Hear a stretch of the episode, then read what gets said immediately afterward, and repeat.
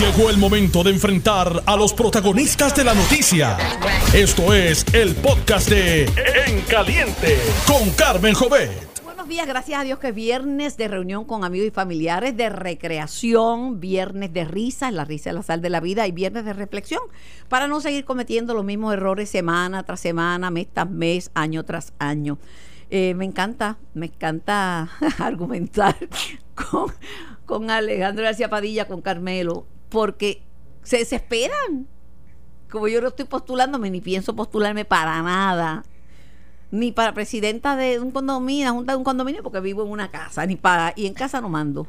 Este, hasta los perros mandan más que yo. Pero la verdad es que no hay que perder la chaveta yo quiero lo mejor para Puerto Rico y lo más que si igual por el presidente o no, que entiendo que es una cosa que es absurda que aquí haya partidos demócratas y republicanos y la gente no vote por el presidente, es un, un absurdo, pero me interesa que se resuelva la cosa en Puerto Rico y quiero contar con todo el mundo, quiero contar con Carmelo, quiero contar con Alex, quiero contar con Alejandro y quiero contar con ustedes y quiero contar, contar con Alexandra Lúgaro, eh, porque la verdad es que la situación de Puerto Rico es diferente es diferente. Primero, la deuda es grandísima. Segundo, hay juntas y hay juntas, porque la junta es de acuerdo a los que la componen.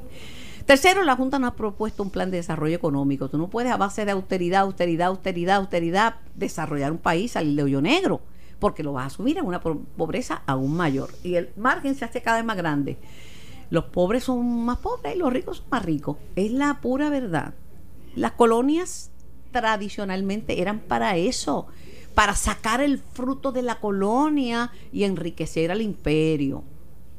Y imperio, imperio, hubo imperios este, franceses, belgas, eh, imperio este, británicos, españoles, y Puerto Rico es la última colonia. El estatus colonial y territorial no, no beneficia a nadie. Pero como estaban exaltados, le, cambié el tema a la energía renovable, porque eh, Alejandro es uno que sabe que él no tiene problema de si genera o no genera, porque se movió la energía solar, que es la alternativa que tiene Puerto Rico, y nadie va a pagar el switch el sol, y el sol es gratis. Y no se contamina. Le dije que tenía el dolor de cabeza de los partidos políticos para, cambiarle el tema y para pegarle un beñón que tengo a Alexandra Lugaro esta, esta mañana y también voy a tener a Manuel Sider. Saludos, Alexandra. Saludos, Carmen. Gracias por la oportunidad. Lo importante doy gracias por la oportunidad, que tú sabes que yo te invito a cada rato y si no te invito Bueno, pero es una oportunidad y es un espacio. No me llamas, te digo llama, porque también hay que aportar y hay que escuchar lo que tienen otros. Y se refresca también, se refresca el, debate. Y me encanta el arreglo nuevo. Está bueno, ¿verdad? Sí, porque uno se puede ver las caras. El otro, eh, todo el, el, aparato aquel no uno permite que uno se viese. ¿Verdad que sí? Salimos de lo más bien en, la internet. En el plano personal hay tantas cosas que podemos hacer porque mira, Alejandro García es encantador Carmelo es divino. Alex, con Alex se puede hablar de todo y tú eres una persona accesible. Eh, juntos tenemos que buscar alternativas para Puerto Rico. Eh, y, una de las cosas más dramáticas es que todos los años tenemos que ir en, peregrinación de rodillas a pedir los fondos para, para la salud, para el Medicaid. Esa es la verdad. Y con la salud no se juega, y tú sabes somos ciudadanos americanos, pero ¿qué, otro, qué otro ciudadano americano que de jodillas a suplicar fondos? No, y es año tras año que volvemos a mendigar estos fondos. El Senado Federal ahora ha establecido medidas más onerosas para, para que Puerto Rico pueda cumplir con este desembolso de 12 mil millones en un periodo de cuatro años. Eso al menos nos va a, evitar el viajecito anual, porque por lo menos estos fondos en esta ocasión se van a otorgar por cuatro años. Sin embargo, lo que se está viviendo en carne y hueso, lo que vive la gente en nuestro sistema de salud. Ayer mismo yo conversaba con dos personas que no, por confidencialidad no, no quiero decir quiénes son, pero son dos administradores de hospitales. Y me decían, mira, la verdad es que esto eh, es vergonzoso, cómo se ha convertido, cómo ha dejado de ser un sistema preventivo primario y cómo al final del día se busca que, que, cómo se cobra más. un paciente te llega con una piedrita así de pequeña que se puede tratar con medicina, pero tú, tú dices, pues mira, déjame dejar que llegue así, porque una vez está así, requiere una cirugía pero ambulatoria. Los sistemas preventivos eh, requieren del individuo. Y el individuo tiene que transformarse antes que transformar el sistema porque la gente no quiere cambiar sus hábitos nutricionales. La gente diabética, yo la veo comiendo azúcar, la gente sigue con ingesta de sal, la gente quiere tener un automóvil y llegar frente al lugar donde va porque no quieren caminar. Y tenemos tenemos ya un país enfermo Prevenir, Alta- tenemos un país de enfermos, mira, la tasa altísima de diabetes, de, de alta presión, de enfermedades asma, del corazón, de asma en niños y adultos es la principal causa de, de hospitalización. cáncer y Alzheimer. Tenemos, tenemos muchas, y, y tenemos un, antes teníamos otros tiempos, teníamos otros problemas, pero teníamos un, chequeta las fotos de los 40 y 50, todo el mundo estaba delgado. Y, no, y en el 74, bajo el plan Arbona, el sistema preventivo primario funcionaba muy bien. De hecho, Puerto Rico ubicaba en la posición número 14 del mundo en cuanto a expectativa de Lo que vida. pasa es que no hay vuelta atrás. Cuando hay un programa de, de manejo eh, HMO eh, y un- en un país que depende de fondos americanos, nosotros no podemos tener un sistema alterno porque es, es problemático y no lo están, no lo están Bueno, pero hay cinco estados, lo que es Massachusetts, New York, California, Colorado, están tratando de moverse a un sistema de salud universal pero dentro de sus pero estados. tienen poder decisional y Puerto Rico no. Claro. Y volvemos al tema de la colonia, que lo estábamos hablando en un principio. Señor, claro. Y aún así, fíjate, eh, yo tuve la oportunidad de hacer un programa de análisis de- del deba- debate de los demócratas, de- que estuvo súper interesante. El tema de la salud jugó un papel. Pero están eh, Bernie Sanders y Elizabeth Warren hablando de un seguro eh, universal de salud, pero viene y, y, y Biden le dice cómo lo van a financiar y ahí como que se trancó la discusión. Pero vamos aquí a Puerto Rico. Vamos aquí a Puerto Rico. Todos estos problemas son im- importantísimos, importantísimos. Pero te pregunto, desde la última vez que estuviste y me visitaste y dialogamos, ¿cómo, cómo ves la situación en Puerto Rico? ¿Ves mejor? Mira. ¿Ves apertura? Veo una transformación, por lo menos en la ciudadanía. A partir del verano de 2019 ha, ha cambiado, se ha trastocado lo que era el perfil de, de diferentes grupos demográficos. Habían grupos que, que le eran fieles a los partidos de forma ciega y ahora uno todos los días uno encuentra tantas personas, particularmente del Partido Nuevo Progresista, lo que es curioso, que dicen ya no sentirse representados por ese partido, ellos continúan persiguiendo el ideal de la estadidad, pero quieren hacerlo desde otro vehículo. Y de hecho, muchos, a- ayer uno me preguntaba, ¿cómo no se desafilia? Eh, y yo le dije, bueno, busca la carta de Pedro Rosselló y cópiatela. la firma que Pedro Rosselló envió una carta para desafiliarse. Pero hay una transformación en el caso de la juventud, que antes eran más apáticos a los temas de la política, ahora quieren insertarse. Ahora quieren sacar sus tarjetas, quieren preguntar. Hay una búsqueda de información, hay una sed de información por parte de la ciudadanía. Esa es una cosa que podemos constatar. La vamos a poder constatar después de las elecciones. Podemos constatar si a la hora de la verdura decidieron quedarse en la playa o entendieron que hay un deber, deber ciudadano de participar. Igual que en el proceso de inscripción, una vez veamos cuántas personas se inscriben, también vamos a Porque la tener un gente número. tiene que entender que los votos que cuentan son los que se emiten. Eso es así. Después la gente dice, no, que fulano, que eligieron a fulano. ¿Quién eligió si fuimos nosotros mismos? Tiene que ver también con que desde nuestro sistema educativo no se desarrolla una cultura política donde el ciudadano tú lo vayas formando desde etapas tempranas, donde las personas conozcan cuánto es el presupuesto del país, cuántos representantes tenemos, cuántos senadores tenemos. De hecho, las escuelas tratan de apartar todo lo que es el lado político y no hay una formación del ciudadano que lo prepare para votar. Lo que pasa es que como ya tú sabes que aquí la política incide en todo, tienen que velarse de que no incidan en contra de los derechos de los no creyentes cuando se hacen oraciones, tienen que velarse de que no incidan en el tema político porque alguien puede protestar. Hay gente que ha pedido hasta que quemen libros, pero esos son otros Sí, sí, no, eso es una lo- esos son otros 20 pesos, no entremos en eso. Vamos a, a la mujer. Eh, por razones obvias, somos, somos dos mujeres y aunque para mí el, el bien del país es el bien de todos, lo cierto es que eh, la gobernadora Wanda Vázquez se ha reunido con grupos de mujeres eh, y, y está diciendo que sí, que, que hay que poner en plan, en, en vigor el plan para bregar con Bueno, ella emitió una alerta nacional con respecto a la violencia de género, pero el tema se quedó ahí. Cuando se le preguntó tanto a la gobernadora como a la procuradora de la mujer qué conllevaría esa alerta nacional, dijeron que se iban a emitir unos comunicados a, dif- a diferentes agencias para que pusieran en vigor las leyes que tenían que ver con la violencia de género. Consultadas las agencias, dijeron que no habían recibido comunicados por parte de Fortaleza.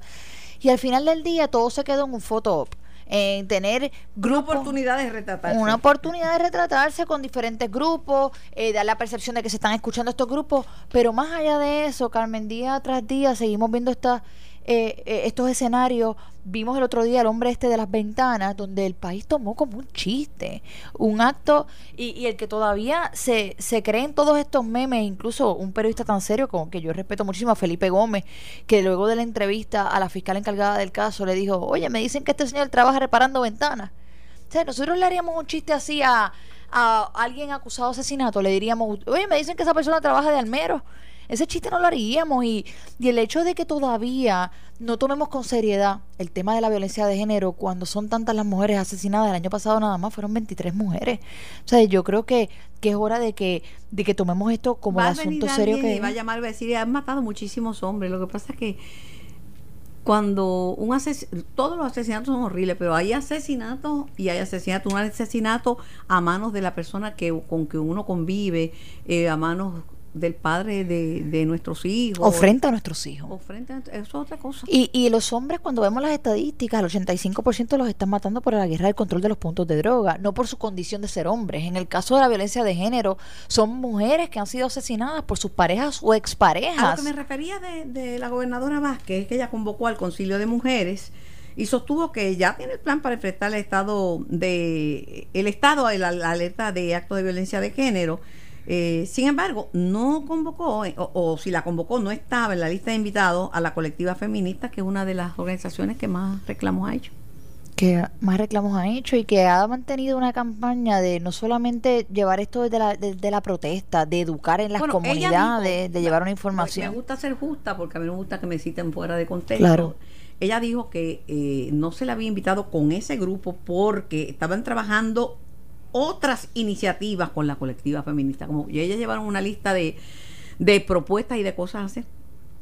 Yo creo que el, lo importante sobre el tema no es quién lo trabaje, no es una cuestión de protagonismo, Carmen, al final del día es que se haga y la, la gobernadora de Puerto Rico tiene una oportunidad de crecerse en este tema. Ella fue procuradora de las mujeres, ella sabe lo que se está viviendo y sabe, y ya se le ha entregado una propuesta donde más de 60 organizaciones han avalado una propuesta que contiene múltiples áreas donde podrían comenzarse, que podrían comenzarse a trabajar de inmediato y no requiere de desembolso de fondos públicos, no hay que reinventar la rueda ya, muchas de nuestras agencias tienen el andamiaje para poner en vigor estas propuestas lo que hace falta es la voluntad, la voluntad de, de hacerlas valer.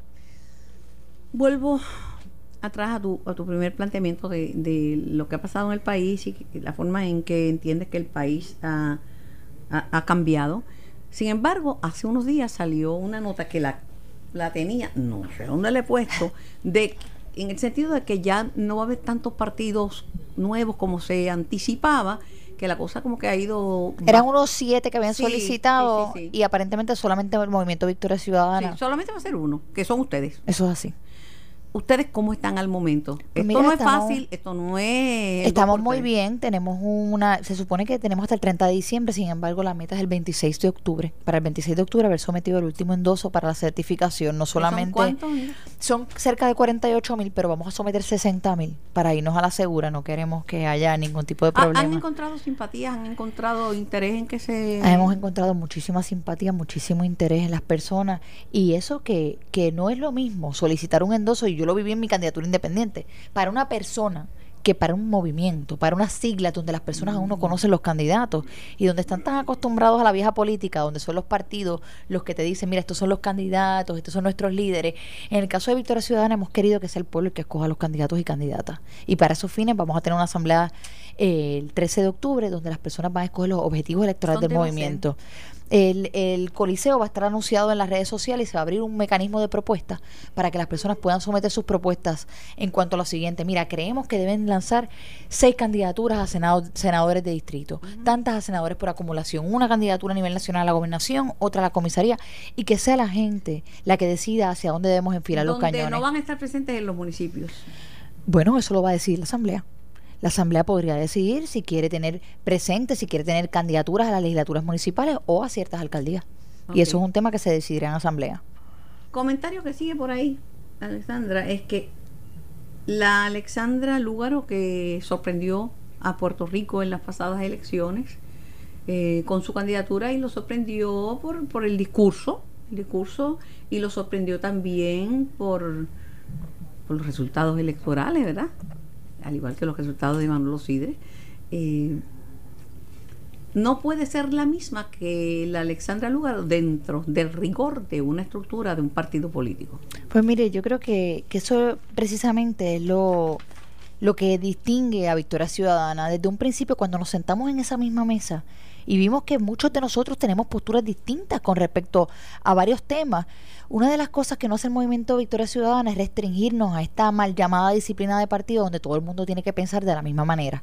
Nosotros acordamos tener un consenso sobre una agenda urgente que está publicada en la página de victoriaciudadana.com. Luego, fuera de esa agenda urgente, todos podemos tener posturas distintas en diferentes asuntos. Por tanto, el movimiento no me restringe, yo no me siento prisionera del movimiento o de, las o de las ideas que el movimiento persigue, porque en aquellas ideas en que estamos de acuerdo, son ideas que son consonas con mis posturas. Y en las otras tengo la libertad de seguir siendo Alexandra Lúgaro, con mis posturas, con mis ideas progresistas y poder seguir adelantando aquellas cosas que quiero. Y yo creo que este movimiento demuestra una madurez política que los tiempos exigen, donde tenemos que sentarnos, Carmen, y, y dejar las divisiones a un lado, las divisiones que nos han traído hasta aquí, somos, eh, yo creo que gran parte de los puertorriqueños tienen un consenso sobre lo que se debe hacer en nuestro sistema educativo, cómo podemos desarrollar la economía, cómo tenemos que desarrollar nuestra agricultura. Y no hemos logrado unos avances porque las divisiones en términos de preferencia de estatus nos han privado de adelantar puntos de consenso.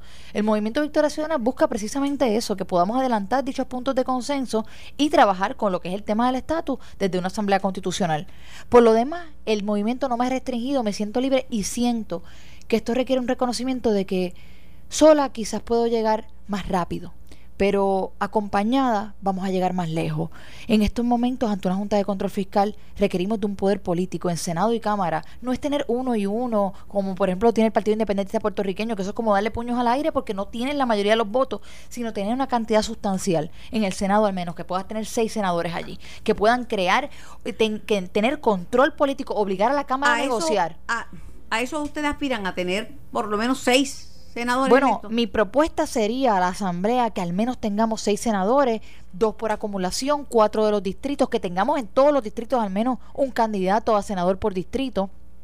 Y estamos hablando de un equipo de estrellas, de gente competente, muchas personas que jamás habían pertenecido a la política, que el país respeta por su trayectoria en diferentes campos de, de, de diferentes conocimientos y su trayectoria de lucha y de experiencia de trabajo. Yo creo que el país se merece un gobierno competente, Carmen, un gobierno honesto le decía Alejandro García Padilla y pues la gente sabe mi posición yo no quiero convencer a nadie de lo que yo digo pero es, es, lo que yo lo que yo opino y aprecio y respeto las opiniones de otros pero Puerto Rico en su imagen de mayoría, los puertorriqueños quieren salir de la cláusula territorial colonial.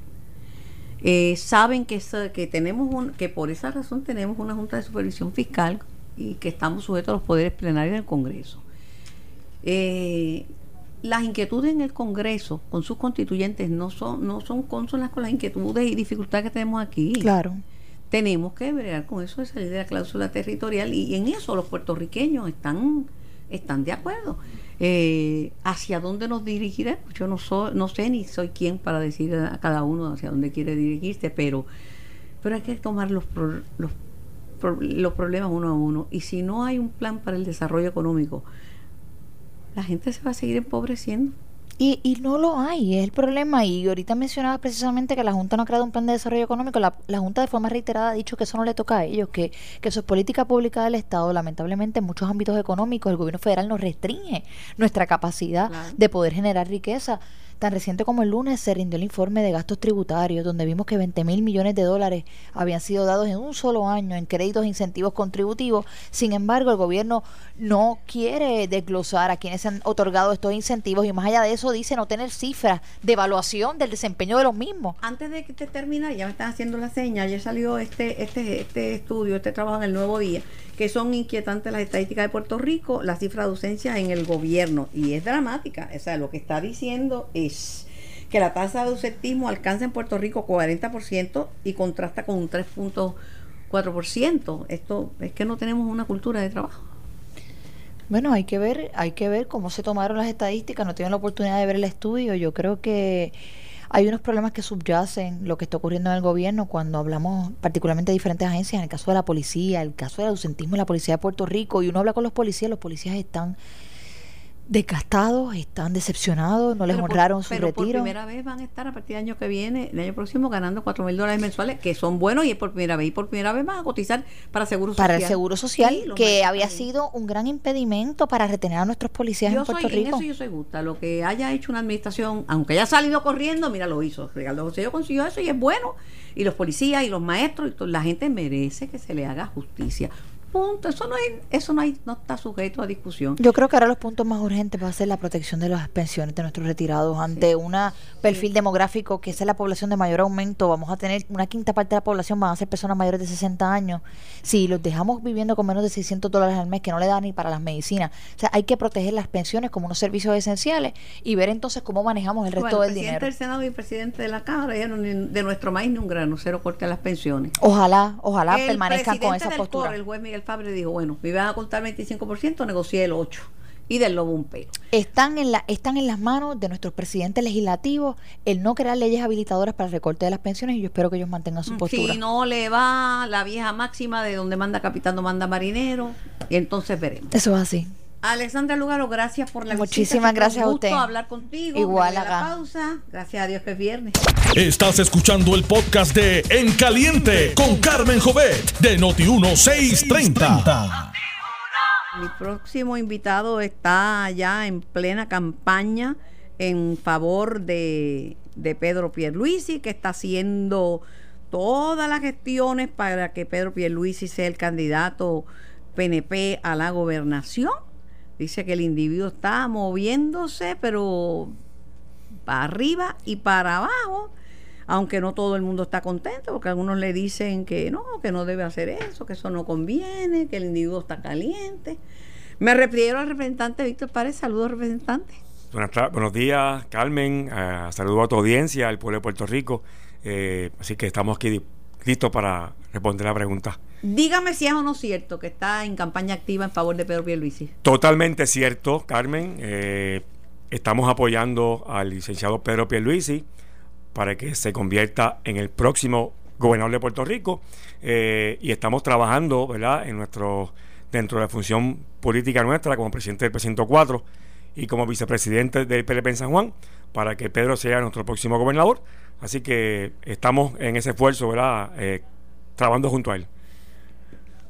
¿Y cuál es el comentario en la calle? Porque en, en la Cámara de Representantes le dieron a Pedro Pierluisi como a pillo de película. Y en el Senado se quedó allí paradito escuchando todo lo que decían de cabildero para abajo. Usted no le importa Puerto Rico, usted quiere adelantar sus causas. eh, y no sigo.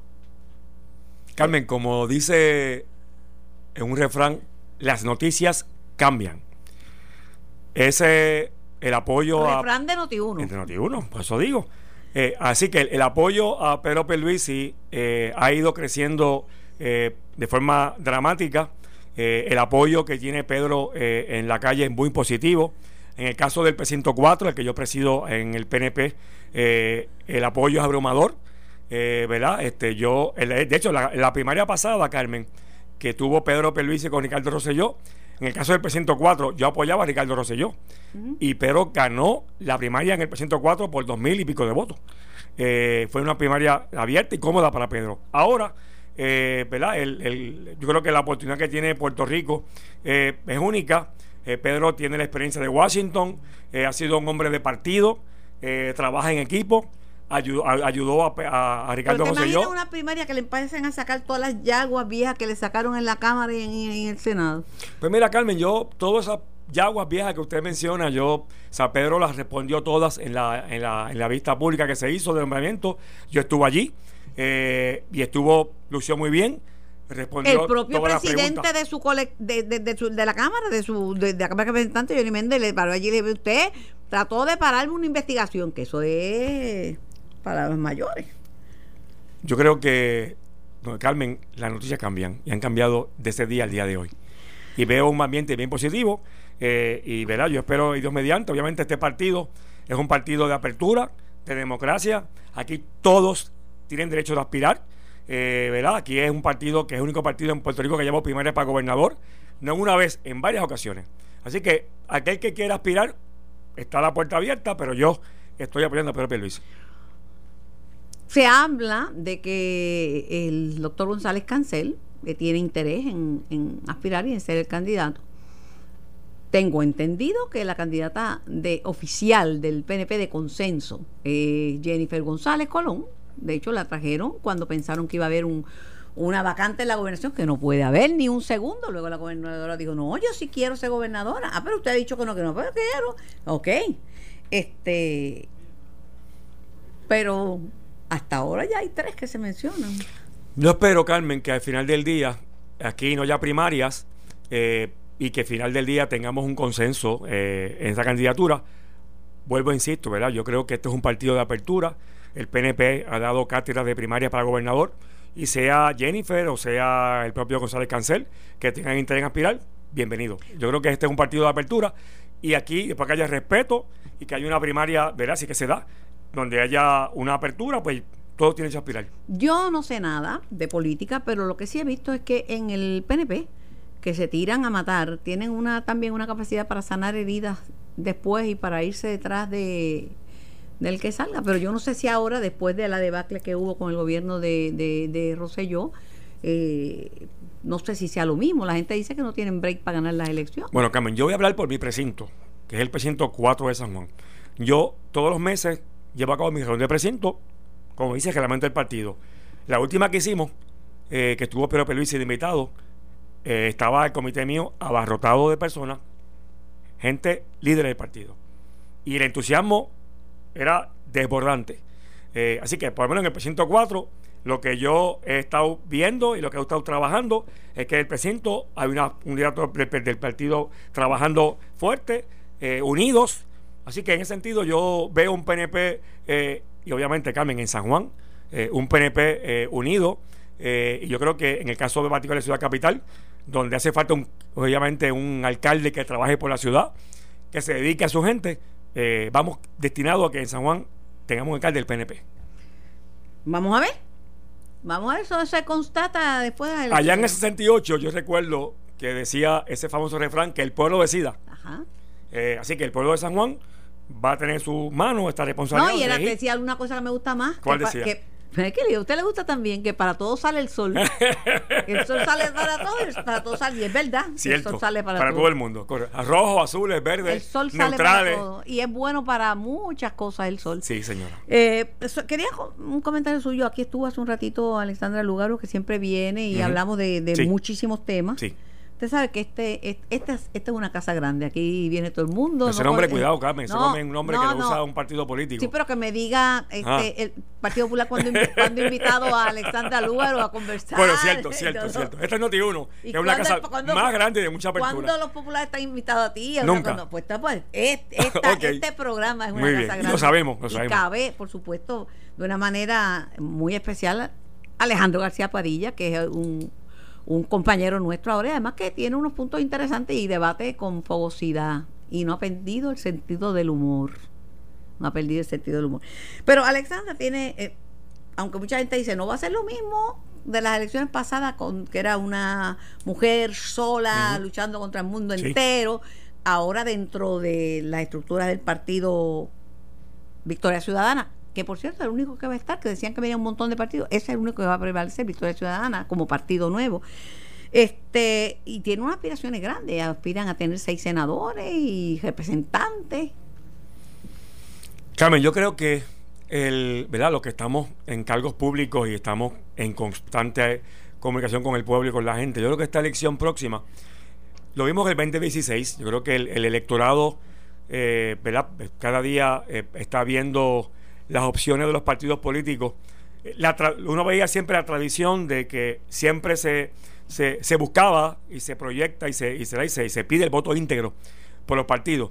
Creo que yo aspiro también en mi partido, pero obviamente uno a veces cuando uno va a las comunidades y habla con las personas, eh, el, el- el- lo que uno puede percibir es que el pensamiento es otro, ¿verdad? Están buscando alternativas, están buscando opciones, eh, ya sean hombres o mujeres, que más allá de ese partido político, pues puedan ayudar a las comunidades, ¿verdad? De, de darle, darle eh, representar lo que ellos aspiran como pueblo. Y creo que esta elección general del 2020 va a ser un- una elección bien distinta a las demás elecciones. Así que aquí el, el- potencial de cualquier partido político ¿verdad? es grande, pero obviamente creo que el voto mixto en esta elección general va a ser mucho más alto. Es lo que yo he percibido en la calle eh, que en otras elecciones pasadas. Así que cualquier cosa podría suceder. Eh, eh, obviamente yo ah, soy del Partido Nuevo Progresista, que es mi partido, al cual defiendo y al cual lucho eh, y al cual estaré trabajando para que ganemos el próximo elección general de 2020. Pero están los que dicen que si Yulín se ha ganado en se ha ganado la alcaldía dos veces en un bastión este PNP, también puede ser la próxima gobernadora de Puerto Rico.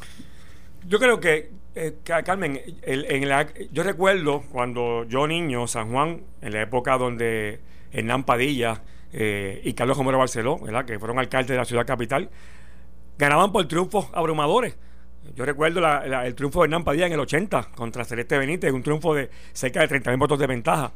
Eso hoy ha cambiado dramáticamente, así que San Juan eh, es una ciudad donde el electorado es mucho más eh, tiene- es un electorado distinto, ¿verdad? Del resto del país. Eh, por, ende, eh, las candidaturas alcaldes de San Juan se proyectan como si fueran candidaturas a gobernador de Puerto Rico. Y, y- y se ve, aunque es de la ciudad capital, pero se proyecta a nivel de Puerto de Puerto Rico.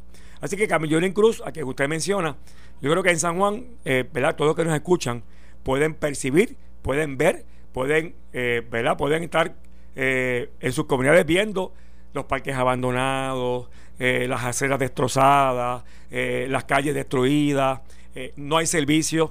eh, así que creo que en el caso de- del electorado tiene que mirar, ¿verdad? Que ese aspirante, si usted menciona a Carmen Yulín, que aspira a gobernadora, tiene que medir su trabajo como alcaldesa, ¿verdad? Y, y- y es, y es, de hecho, yo escuchaba al portavoz popular de la Cámara, no sé si fue esta emisora o una emisora colega, hablando de que en San Juan la cosa estaba mala. Así que si el portavoz popular, Ta- ah, pues, Tatito Hernández, decía ayer, o estos días, que en San Juan el, el trabajo de Carmen Yulín Cruz, él lo veía difícil, no sé qué se refería con difícil.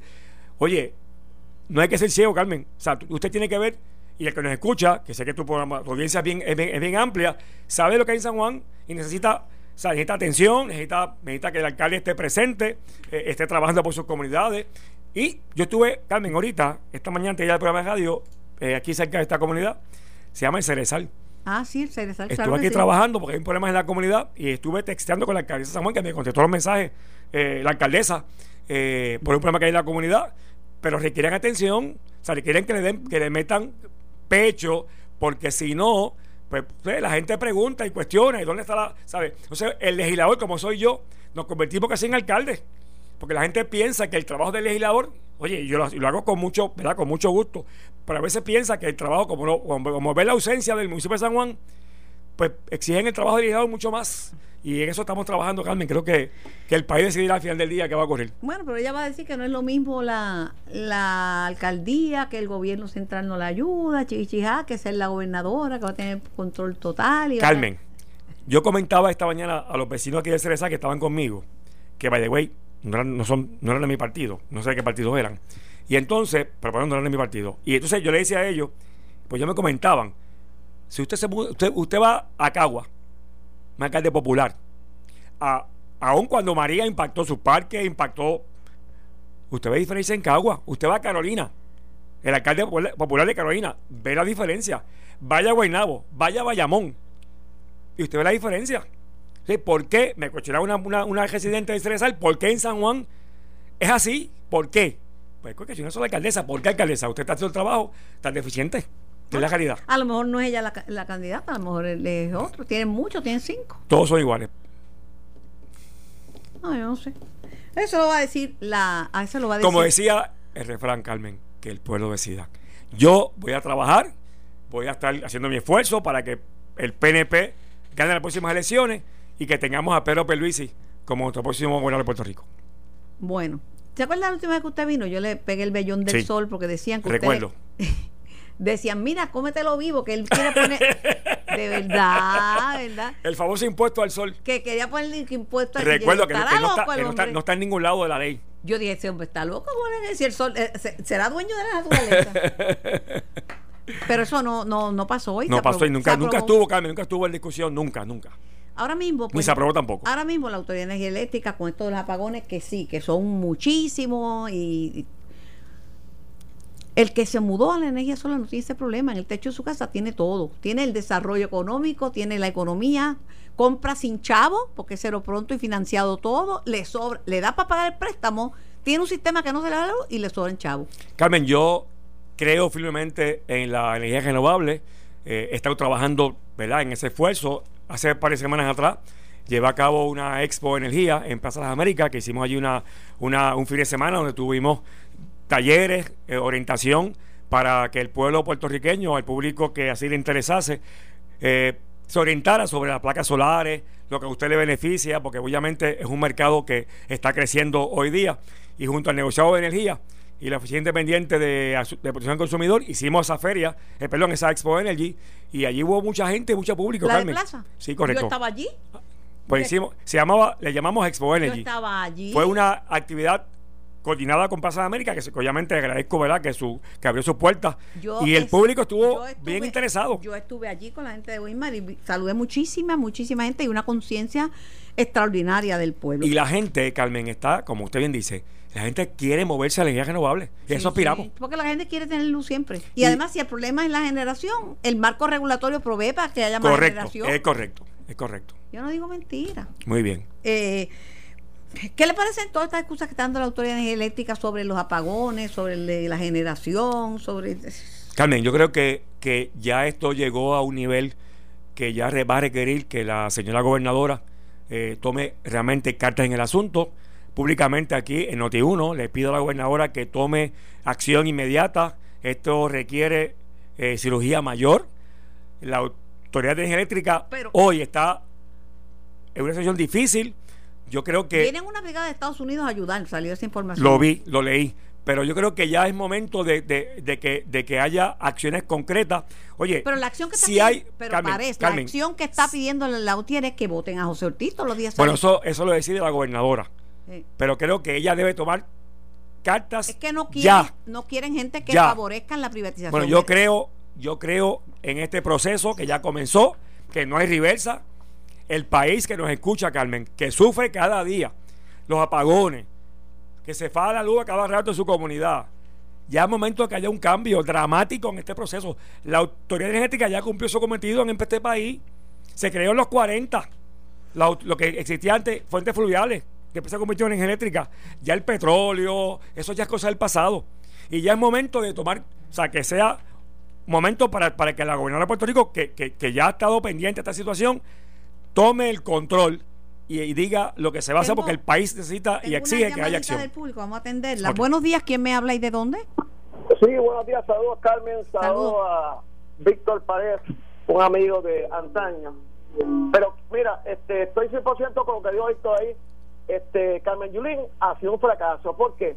Yo no vivo en San Juan, pero vivo en Bayamón y me paso en San Juan porque paso- voy mucho a, a centro médico y he ido por reparto metropolitano, por Caparra Perra, Santiago Iglesias, eh, Villa Nevares y donde vi mi mamá en Flora Park, porque ya había pasado por a morar con el señor. Todas esas calles están destruidas y yo tengo fotos. Es más, yo te invito a Carmen a ti a que vayas por allí. Pues, sí, veas yo- pero negrito, yo vivo en San Juan, yo vivo y, y la San José está Ok. es barata y la Loíza y la de Diego y todas esas, yo vivo por ahí. Pues eh, eh, Carmen Yulín ha sido un fracaso. O sea, no, no, no esa señora, si, si ella tuviese un poquito más de conciencia, no debería ser candidata para nada, porque ella ha abandonado nuestra ciudad capital. Pero eso es- eso lo deciden los populares, no, no, no lo puede decir nadie más. ¿Me da tiempo una llamadita? Una. Buenos días, ¿quién me habla y de dónde? Ángel, Ángel. de San Juan, Dale, Ángel. de San Juan porque vivo en San Juan, vivo en la Merced. Ajá, Ángela, dale. Y yo nunca había visto una alcaldesa más irresponsable que la que tenemos. Y que a, a un ojo de las elecciones, pues ahora, tratando de hacer Se, que ya- se me fue de línea. Buenos días, ¿quién me habla?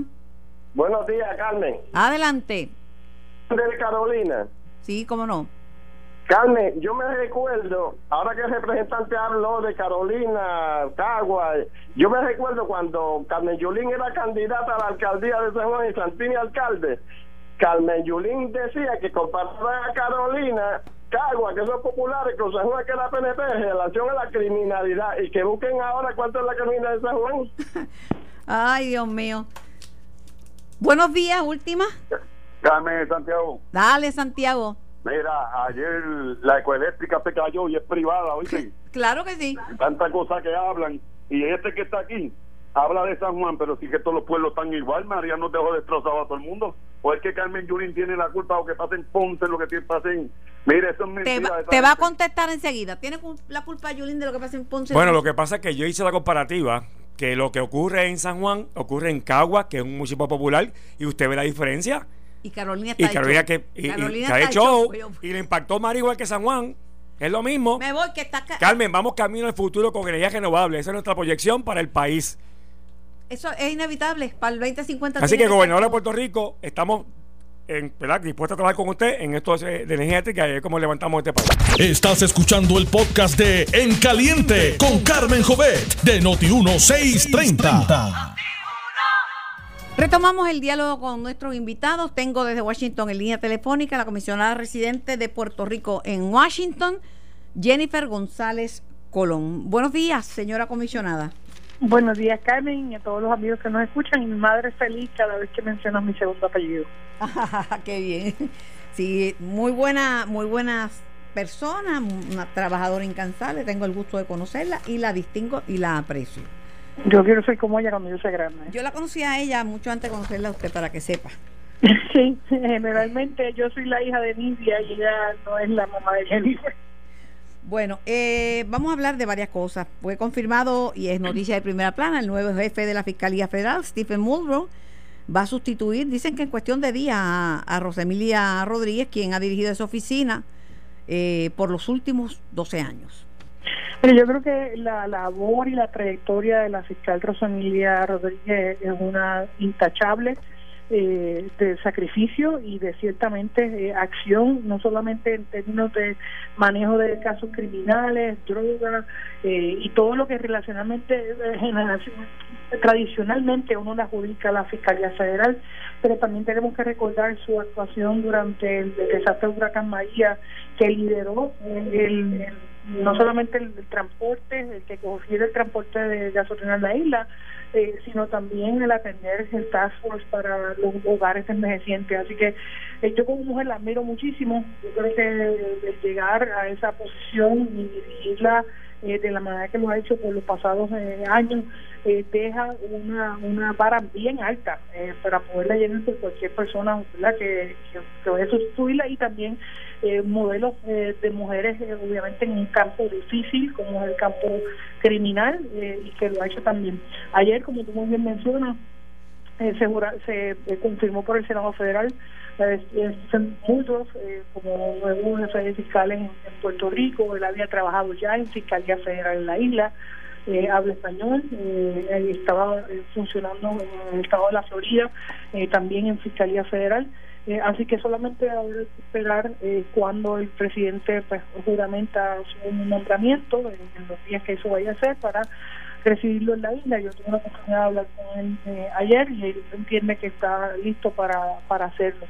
Pero ayer también eh, juramentó el nuevo eh, U.S. Marshal para Puerto Rico, que fue confirmado por el Senado Federal, eh, Wilmer Ocasio, eh, una persona joven, preparada, eh, que eh, juramentó ayer un puesto que tuvo con muchos años vacantes, eh, y eso pues lo, que significa es que ya esos, esos dos cargos están ocupados. Yo voy a estar en la próxima semana sometiendo un proyecto de ley para que también se abra una nueva plaza de juez federal en la isla. Yo creo que la cantidad de, de casos que Puerto Rico maneja en comparación con otras jurisdicciones eh, ameritan eh, ese nombramiento. El informe de la Conferencia Judicial de los Estados Unidos así también lo recomienda.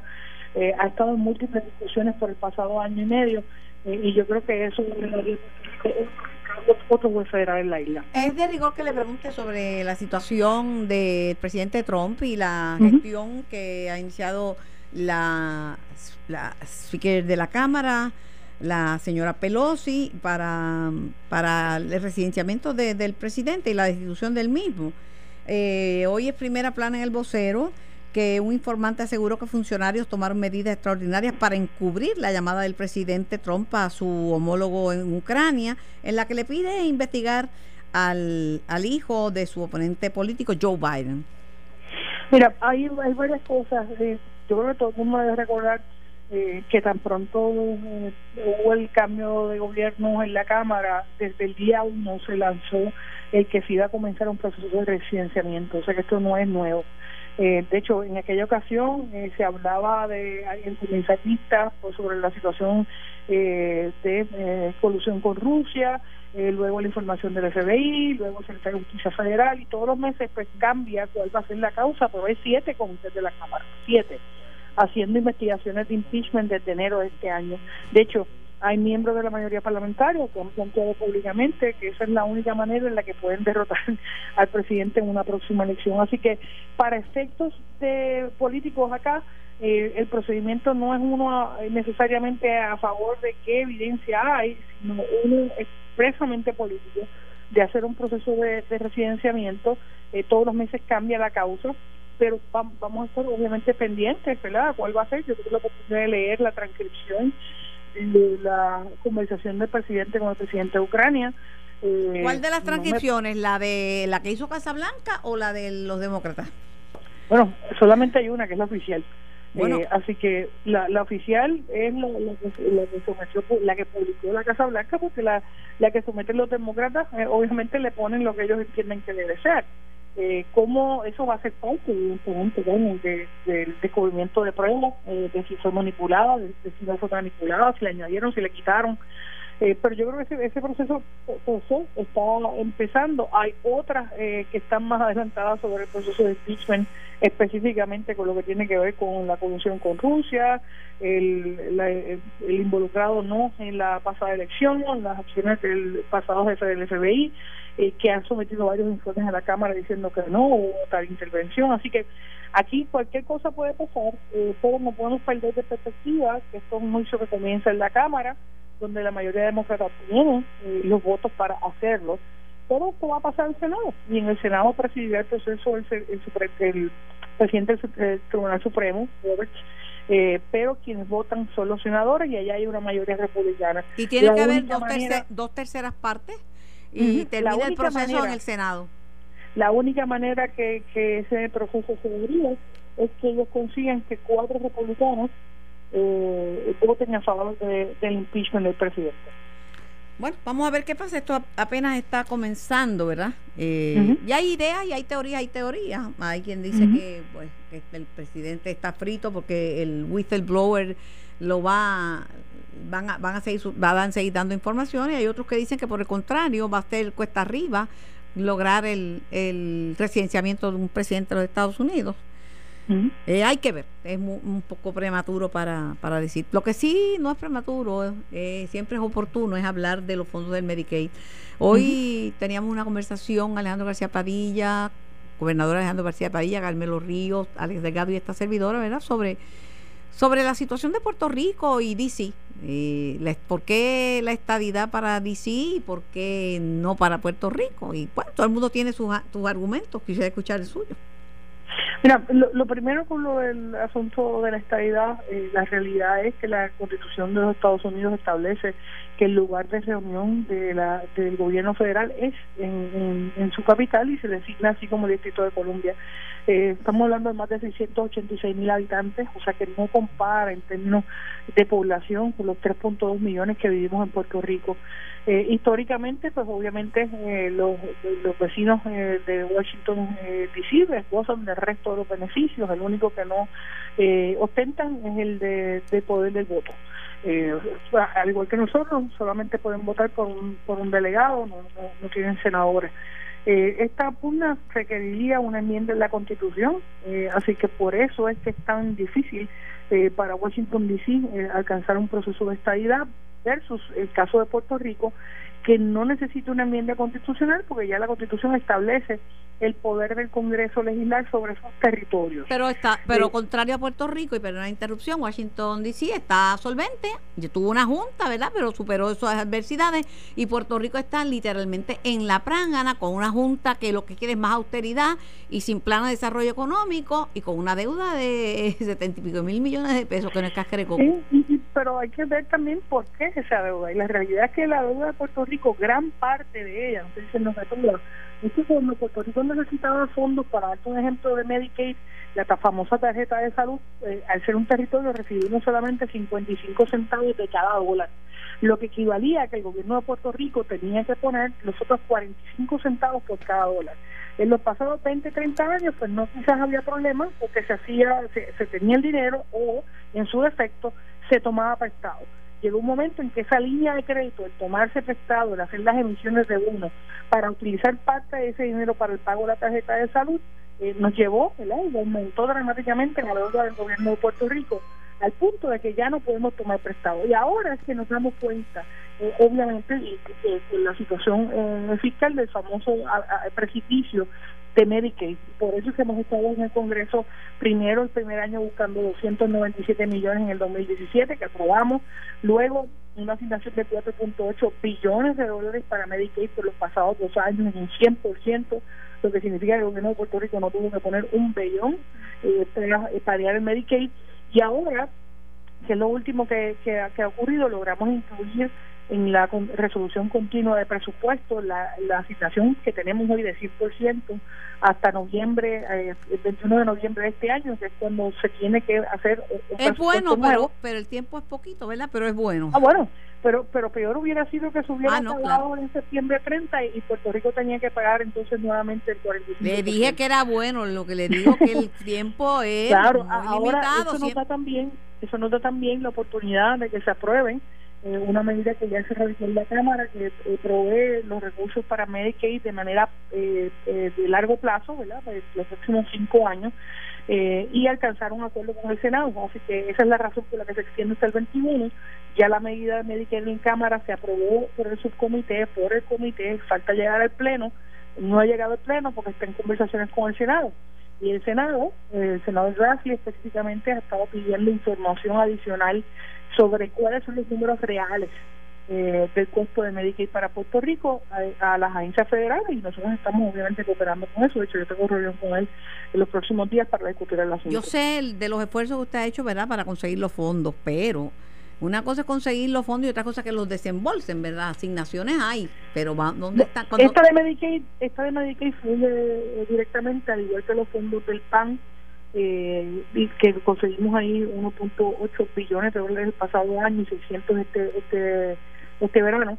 Esos fondos se desembolsan inmediatamente. Los fondos que sí estamos teniendo eh, dificultad en el manejo de ellos en la isla son los fondos de eh, CDBG, IR o el, el, de fondo de desastre.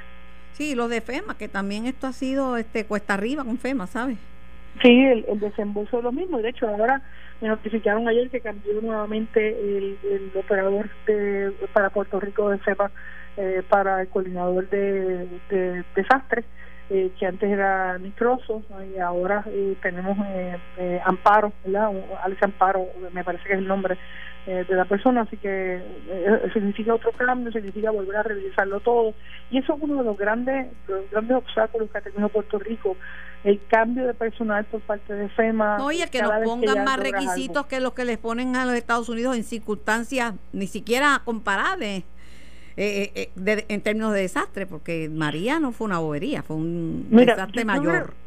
yo, yo creo que lo que logró el gobernador en aquel momento de que quitarle a FEMA la administración de los fondos y que luego posteriormente FEMA eh, se llevó la administración de, los recursos o el procedimiento 270 y que la gobernadora eh, acudió a Washington, estuvimos con ella y con su equipo, eh, logró nuevamente que esto fuera administrado por el gobierno estatal, le da a Puerto Rico esa, esa agilidad. Ahora bien, todavía quedan muchos procedimientos por entregar y el Departamento de Vivienda, aunque va más adelantado que el estado de Florida y Texas en los procedimientos, la realidad es que todavía falta eh, para que eh, se puedan autorizar, porque se como la cantidad de fondos es tan grande que se ha asignado a Puerto Rico, le han impuesto a cada jurisdicción eh, cuáles son las garantías, cuáles son los procedimientos de subasta, cuáles son los procedimientos de transferencia de fondos, etcétera, y en esa parte es que el gobierno de Puerto Rico todavía está trabajando. Bueno, eh, las asignaciones sean buenas, pero los desembolsos no son tan buenos como, la, como las asignaciones. Porque... Estoy totalmente de acuerdo contigo. Y con ese dinero que se desembolsa, con que uno puede contar, porque con, a base de una asignación uno no puede hacer nada, nada hasta que no tiene el dinero en caja. Bueno, sí y no. Puedes, por ejemplo, eh, hacer el, el, los, los, los estudios y la planificación para proyectos eh, grandes, que de lo contrario, si no aprovechas este momento, no vas a tener tampoco ni siquiera el dinero para hacer los estudios. Así que hay unas cosas que se pueden hacer, hay otras que no. Lo que yo quisiera que se viera, Carmen, es ver la obra hecha ya, de ver las casas construidas, las carreteras separadas, que es para lo que obviamente nosotros hemos estado trabajando, tan reciente como hace semana y media, logramos la aprobación de un nuevo proyecto en un comité, ahora va a bajar el pleno, para incluir servicios esenciales en Puerto Rico que puedan ser reembolsados por FEMA, entre ellos la, lo que tiene que ver con puertos, con el recogido de aguas usadas, eh, con hospitales eh, y, y, obviamente carreteras vivienda pública. Estas cosas no estaban incluidas en las definiciones de FEMA eh, y por eso no tuvieron tanto problema en la isla. Ahora nosotros lo logramos aprobar con unanimidad en el comité, falta que baje el pleno y yo creo que esta medida va a ser aprobada. Esto significaría más recursos para la isla Sí, áreas. sí, ahora digo yo sí, no, porque lo que pasa es que ahora las circunstancias son que ya han pasado 10 años y no puede haber gente con toldo azul dos años después. O sea, el, el problema es que el tiempo es oro, eh, porque las- las, años las cosas se deterioran título. más cada vez que viene un, un aguacerito. una lluvia. Y, y los títulos de propiedad, y yo creo que en ese sentido el Departamento de Vivienda debe hacer una campaña pública para que la gente sepa, primero, si, que- si no tiene un título de propiedad, qué otra manera tiene de identificar que la propiedad es suya. Segundo, yo creo que tenemos una situación con lo, eh, las áreas inundables. Eh, había un plan eh, de inundabilidad previo al huracán y uno posterior. Yo creo que el posterior obviamente incluye ahora unas zonas que antes no estaban incluidas y por lo tanto automáticamente descalifican mucha gente que puede, que pueda recibir la ayuda. Y eso es algo que yo entiendo que se debe cambiar.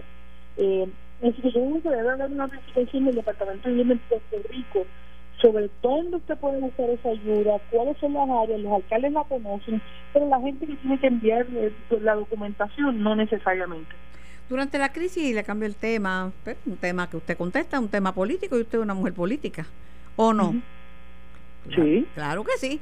No, el tema es que eh, durante la crisis del verano, pues ante la posibilidad de que pudiera quedar, aunque fuera por un segundo, vacante la posición de gobernador tras la salida de, de Ricardo Rosello, y ante el anuncio de que había hecho en par de ocasiones la hoy gobernadora Wanda Vázquez, que no estaba interesada en, en ocupar la gobernación, pues el PNP salió corriendo a buscar un candidato de consenso, que resultó una candidata de consenso, Jennifer González Colón. No hubo necesidad de que asumiera esa el, el rol de gobernadora porque la gobernadora Wanda Vázquez dijo que, que había cambiado de opinión y que, que- que sí, que estaba lista para, para gobernar. Pero la cosa, Gracias a Dios. la cosa es que la cosa es que pues han pasado muchas cosas. Hoy día está en campaña activa eh, Pedro Pierluisi y aspira a ser el candidato a la gobernación por el PNP. Pero la gente dice que usted también está aspirando. que ¿Qué va a pasar con esto? Mira, Carmen, yo estoy, yo estoy enfocada en mi gestión aquí en Washington. La gente sabe todas las cosas que se están discutiendo en la capital federal. Y yo honestamente no estoy pensando en candidaturas en este momento. Eh, para eso tenemos diciembre de este año, así que falta mucho tiempo. Luego te digo, yo estoy enfocada en lo que estoy. en De aquí a diciembre no, de aquí a diciembre nos falta mucho tiempo, Jennifer. Se acabó Bueno, septiembre ya. Octubre, Faltan dos noviembre, y dos meses. medio, faltan dos meses y medio, o tres casi, eh, porque es a finales de diciembre. Eh, y, y bueno, te digo, yo estoy enfocada en lo que estoy haciendo en la capital federal. Eh, hay mucha agenda que cubrir y yo estoy enfocada en hacer eso. Eh, el- el- obviamente las candidaturas cierran en diciembre y en diciembre todos tenemos la oportunidad de correr para lo que querramos y yo le agradezco al licenciado Pierluisi que estén que, que, que haya manifestado eh, su intención yo me reuní con él eh, así que yo creo que tiene todas las todas las capacidades para ejercer el cargo que, que desee ¿Se reunió con él recientemente? Sí, recientemente. Y yo creo que eh, eso habla de lo que los líderes políticos en el PNP queremos, que es que el PNP pueda revalidar en la, en la próxima elección y para eso necesita una estructura sólida, una estructura eh, organizada eh, y obviamente enfocada en lo que tenemos que hacer para Puerto Rico y esas conversaciones son buenas como la tengo con alcaldes, con legisladores, con presidentes municipales y la, la tuve eh, la semana pasada con la Organización de Mujeres Progresistas, la tuve con la Organización de Servidores Públicos, la tendré en estos próximos días con la Organización de Legisladores Municipales, con los, con los de la juventud, así que el PNP está trabajando para solidificar su base eh, y todos los líderes del PNP deberíamos estar trabajando en la misma dirección. Pero lo que parece obvio es que habrá primarias para la gobernación en el Partido No Progresista. Bueno, el proceso de primaria es un proceso natural que se da para todos los cargos, no solamente para, para la gobernación, se da para todos los cargos electivos. Y ese proceso de ley que el PNP toda la vida, eh, obviamente, ha, ha patrocinado yo yo no te diría yo en este momento yo yo no yo no vislumbraría eh, una no, te voy a decir una primaria pero yo no yo no estoy viendo eh, que haya eh, que haya ese ese conflicto todavía. Yo creo que aquí hay espacio eh, para que el PNP pueda eh, encaminarse sólidamente a la próxima elección eh, la única persona que ha manifestado su, intención de correr eh, me parece que es el licenciado Luis y creo que se había mencionado también al, doctor González Cáncer, pero no sé si oficialmente eso es así. Así que yo, creo que todavía el PNP tiene espacio de, articular cuál va a ser su papeleta en la próxima elección. Jennifer González Colón, comisionada residente de Puerto Rico en Washington, gracias por contestar todas estas preguntas. Que tenga lindo día, siempre un placer conversar con usted. Buen fin de semana. Como no, buen fin de semana a ti también. Era la comisionada residente de Puerto Rico en Washington, Jennifer González Colombo. Voy a la pausa y regreso con más. Estás escuchando el podcast de En Caliente con Carmen Jovet de Noti1630. Manuel Sidra, ¿cómo estás, Manolo? Saludos, Carmen, saludos a ti y a todos los amigos de Noti1. Hemos hablado. Siempre es un placer. A, a, mí me encanta llegar a ver, venir a verte antes de ir al aire. ahí, ahí, me pones al día muy rápido y me ubicas en tiempo y espacio. te pongo al día eh, este lo que está pasando en Puerto Rico, pero los temas son recurrentes, si habrá o no primaria en el PNP. Ya el doctor Corazón dice que él quiere ir, eh, Jennifer dice que no está pensando en candidatura, pero este Pedro Pierluisi está en campaña. Y Napoleón haciendo su ecuación matemática, divide y vencerás. Bueno, ya tú sabes. Y pero no hay nadie para su estima.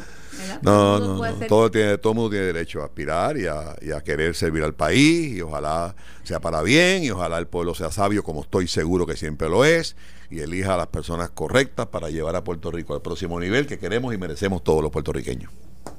Hay que, hay que ver, hay que ver qué pasa. Eh, tenía aquí hoy y le decía a manera de bellón Alejandro García Pella, mira, hoy viene, viene para acá el dolor de los, el dolor de cabeza de los partidos políticos de mayoría. Y me dice, pero qué dolor de cabeza. Y yo, bueno, Manolo Sidre y Alessandra Lula.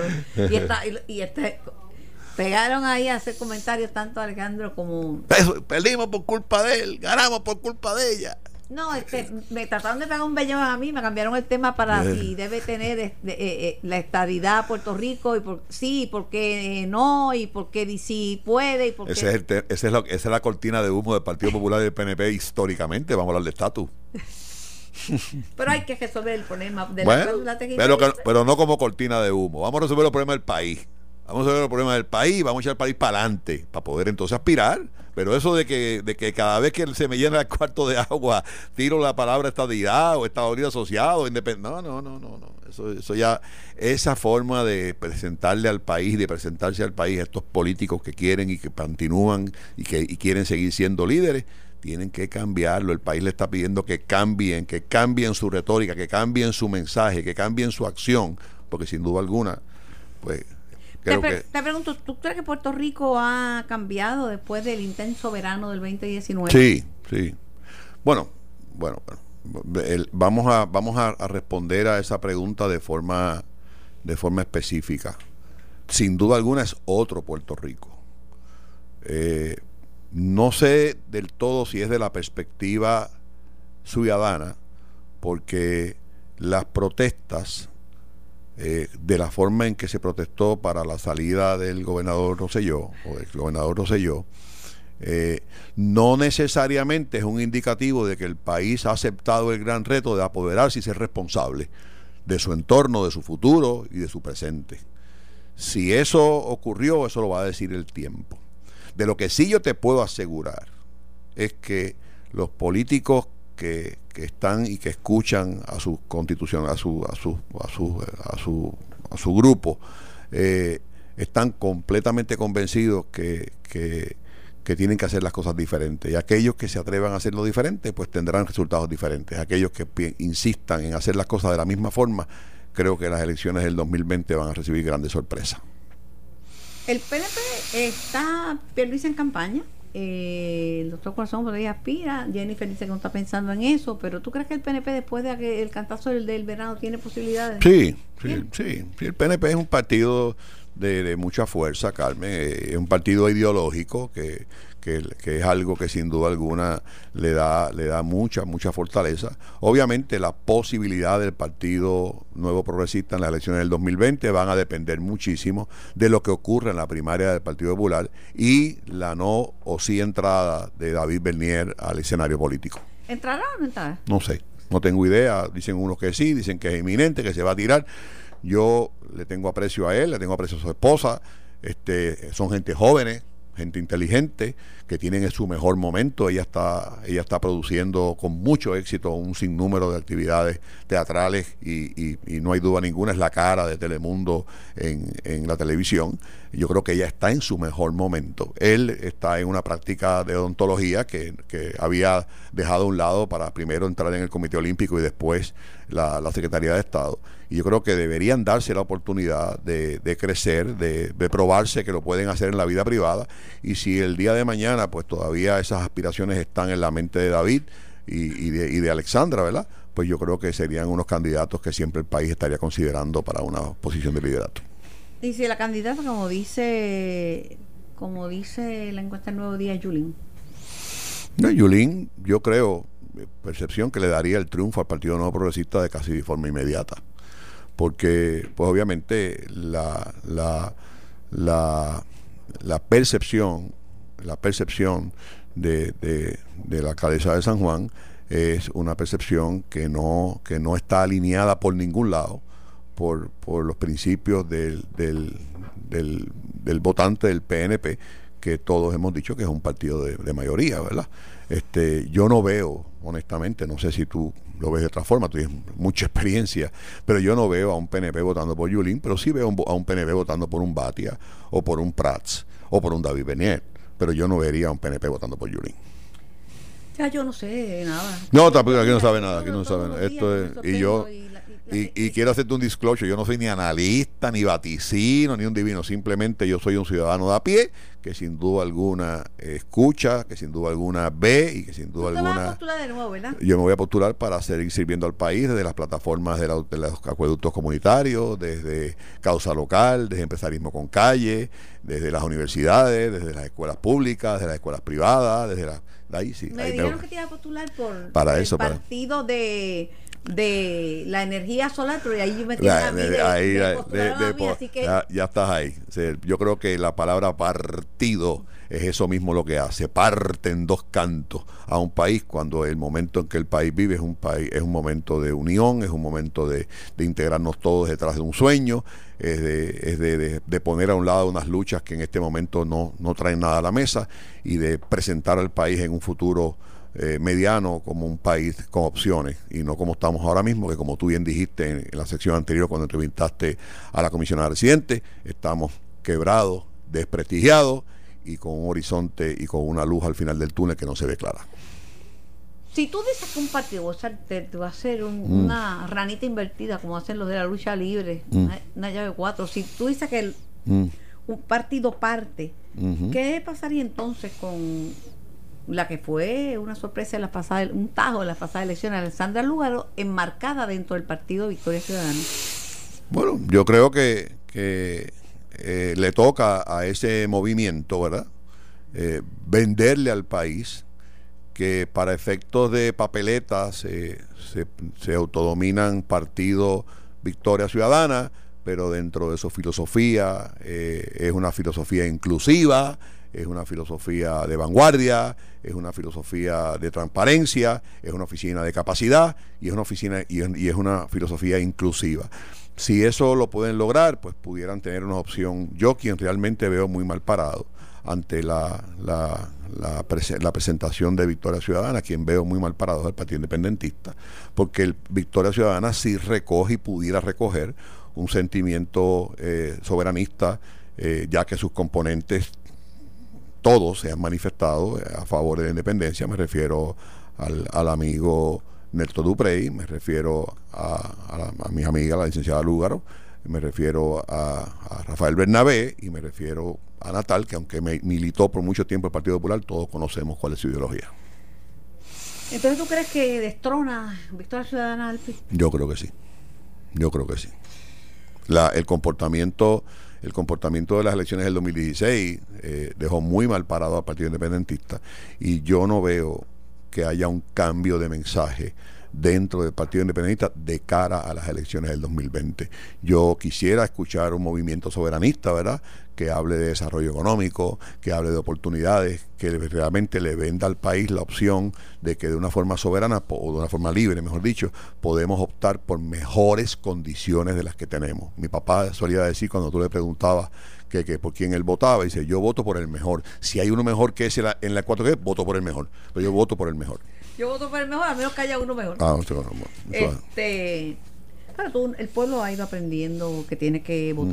Votar. a conciencia, sabe que nos va la vida, sabe que nos va la vida. Yo creo que las demostraciones que hicieron en el verano de este año, sin duda alguna, le, le, mandaron un mensaje claro que el activismo político en Puerto Rico está más activo que nunca, pero no desde la perspectiva ciega, partidista, de colores, y sí de reclamar eh, una, un, un, un, trato diferente, un futuro diferente y, y una esperanza distinta. Alessandro piensa que los jóvenes que participaron en esas demostraciones que se van ahora se van a inscribir y van a participar y van a ojalá ojalá. No ojalá ojalá. Bueno ella tuvo mucha ella, ella, si algo realmente Alexandra Lúgaro hizo en las elecciones del 2016, Avivar la eh, uh, ¿no? y convocó a un sector olvidado, a un sector que se iba para la playa, a un sector que nadie hablaba de, de, temas. De... no, no, no, no, no, nadie, nadie. Nosotros, tanto ella como yo, nosotros renunciamos al, al fondo electoral y los costos de la campaña fueron mínimos. Mínimo. mínimo. Este, y, y, sacaron, ¿cuánto sacaron? 94 yo y 160 o 170 ella. No, no, no la, la, la, candidatura independiente en Puerto Rico en, el, en enero del 2016 era la tercera fuerza política del país. Que no, que no evolucionó, que por alguna razón eh, no logramos eh, eh, unificar el esfuerzo y el propósito, pues esos son otros 20 pesos. Pero sin duda alguna, en enero del 2017 era la tercera fuerza del país huella. No te creas sí, yo creo que sí. No, no, no. No, no, no. Yo, yo puedo. Y dejan resultado y dejan huella. De cara al sol, yo estoy completamente satisfecho. Si me tocara hacerlo de volvieran a hacerlo, volvería a hacer sin problema ninguno, no me temblaría la mano porque creo que como tú bien dijiste, tanto la licenciada Lúgaro en su forma y yo en la mía, dejamos una huella en el país que sin duda alguna otra opción más allá de lo que acostumbradamente hemos tenido por los últimos 50 años es posible. En la pausa me diste y te noté bien contento y entusiasmado, mientras todos están penando porque la autoridad, que todos días es un apagón distinto, que si por el calor, que si los animalitos, que si las razones que sean, la guerra, el costo de combustible. Me dijiste que estás envuelto en un proyecto que te hace feliz porque es darle energía solar a quién. Mira, Carmen, en Puerto Rico existen sobre 250 acueductos comunitarios que no están conectados a brasa. Eh, eh, todos esos acueductos, pues como la mayoría y como todo en Puerto Rico, depende 100% de la energía. Cuando el huracán María, la, el, 90% de esos acueductos comunitarios no pudieron suplirle agua a su comunidad.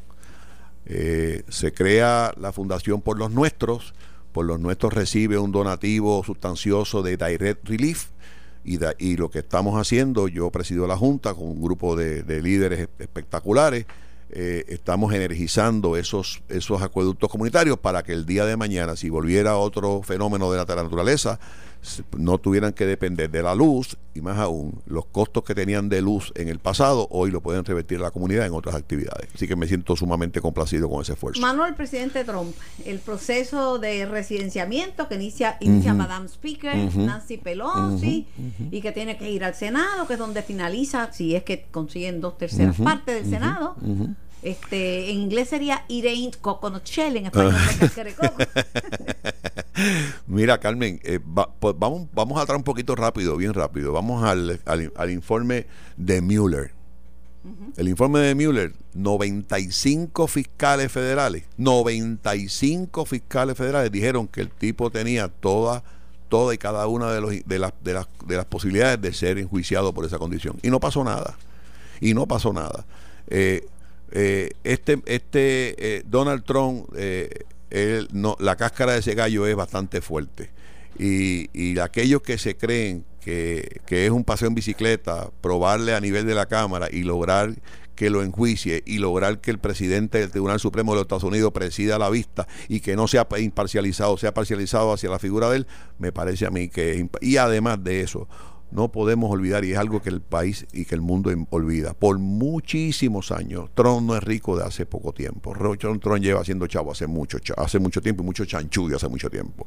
Yo te aseguro a ti que hay muchos de esos congresistas que están ahí, de los, de los dos partidos, con él. ¡Uh! tienen muchísimos favores que pagarle y otra vez, este no es un nene de 40 años que no tiene mucha experiencia, este es un gallo jugado, así que va a ser sucio, difícil Lo- los vampiros viven de, de la sangre Sí, joven, señor. y este vive de los Echa, escándalos. así se mismo nutre. se nutre. Ese individuo puede mañana aparecer con una mujer desnuda en un micrófono al lado de él y no pierde un punto. No pierde Se un punto. ranquea, como dice Eh, no pierde un punto, pues. Yo no, no, no lo admiro. Yo creo que yo eh, cierto, siento desprecio por su figura, por la forma indolente con que dice las cosas, aunque algunas veces las cosas que dice tienen mucha razón. Pero, pero otra vez, no estamos ante un individuo, no menospreciemos o no subestimemos a la figura de Donald Trump por la forma chabacana en que habla, porque detrás de esa forma chabacana hay una estrategia bien clara y le está funcionando. Una preguntita que sí o no para decirte goodbye y buen fin de semana. Puerto Rico está mejor hoy con Wanda Vázquez que lo que estaba con Sí. Ricardo Rosselló. Sí, Ah, pues ya. Sí, sí, sí, se acabó, pues. no tengo duda ninguna. Bueno, no tiene nada. Pues, si sí es sí, no hay valor argumento. Tú me preguntaste si o no. Yo, Ah, pues si, quieres te- si quieres que te lo amplíe, te lo amplío. Pero yo No, puedo- si es sí es sí, no, está yo- bien. yo- es tu visión y Sí, yo la es. respeto. Y siempre un gusto saludarte. y siempre un placer estar aquí, con, siempre un placer. para allá todo lo que sea aquí. Es, es una deposición la que te hago. Manuel Sidre. La siguiente entrevista es una auspiciada. Estamos en vivo, el programa es para ustedes, ya los minutos finales. Pronto comienza el periodo de afiliación anual y es importante que los beneficiarios de Medicare estén pendientes de cómo pueden tener más para su salud. Hoy tenemos en línea a Marilyn Sosa, una amiga y un recurso importante de MMM, de MMM para hablarnos sobre esto. Marilyn, buenos días. Muy buenos días, Carmen, y muy buenos días a todos esos radio escucha. ¿Qué Un deben placer.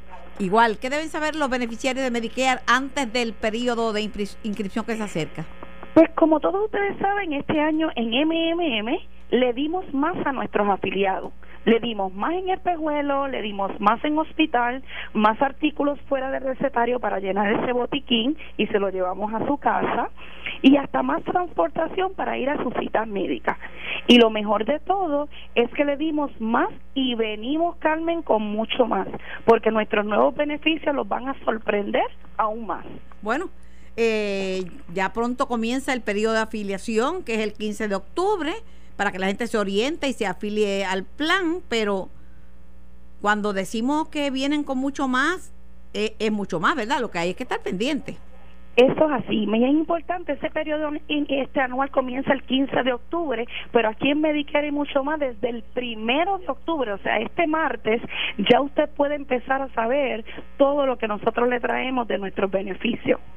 Este martes vamos a estar con, con Orlando González, vamos a estar eh, directamente desde, desde el Bayamón Medical Plaza, precisamente porque es el primero de octubre, dando, dando más información y dándole al, a, nuestro, a nuestros afiliados y posibles afiliados las herramientas para que sepan con qué venimos. Eso es así. Eso así es un proceso bien importante porque siempre decimos que las personas que reciben una buena orientación toman buenas decisiones y para eso es que nosotros estamos aquí. Y además que el gobierno federal permite comparar. Como dice el refrán con la boca de un mamey, pero cuando tú ves escrito lo que ofrecen otros y lo que ofrece MMM, tú dices, caramba, da mucho Eso más. es así. Da mucho Eso más. es así. Y, no solamente eso, podemos entender ¿verdad? sus necesidades físicas y al tú comparar, como usted dice, tenemos esto prescrito, tenemos estos beneficios que le vamos a dar mucho más y es el tiempo de poder eh, verificar todas estas cubiertas disponibles. Además de los, de los beneficios están los servicios que con carácter exclusividad da MMM, que eso, es exclusivo de MM. Eso es los members club, el, trato ese preferente. Vitaquea. No, y cuando el paciente está hospitalizado. Unidad dorada. Ay, esa alta es una maravilla. Yo estuve en, precisamente en, en, uno de los hospitales que, tienen el programa y, hablé con un, beneficiario y con, y con la nieta y eso fue una cosa bella porque nosotros no solamente nos ocupamos, ¿verdad? Que sabemos que una hospitalización es un poco eh, bien difícil, pero también para ese acompañante, así que se lo hacemos más fácil y llevadero. ¿A dónde tienen que llamar? Bien importante, esto es lo más fácil. Solo tienen que llamarnos al 1833-647-9555. Esto es libre de cargos y estamos disponibles de lunes a domingo desde las 8 de la mañana hasta las 8 de la noche. Recuerde que en MMM estamos listos para orientarlo y para su mejor conveniencia hasta afiliarlo en esa misma llamada. Así que no tiene que esperar que comience este periodo de afiliación anual y ya desde el primero de octubre estamos disponibles para todos ellos. Gracias, Marilyn. Lindo fin de semana. Esto fue el podcast de En Caliente con Carmen Jovet de Noti1630. Dale play a tu podcast favorito a través de Apple Podcasts, Spotify, Google Podcasts, Stitcher y notiuno.com.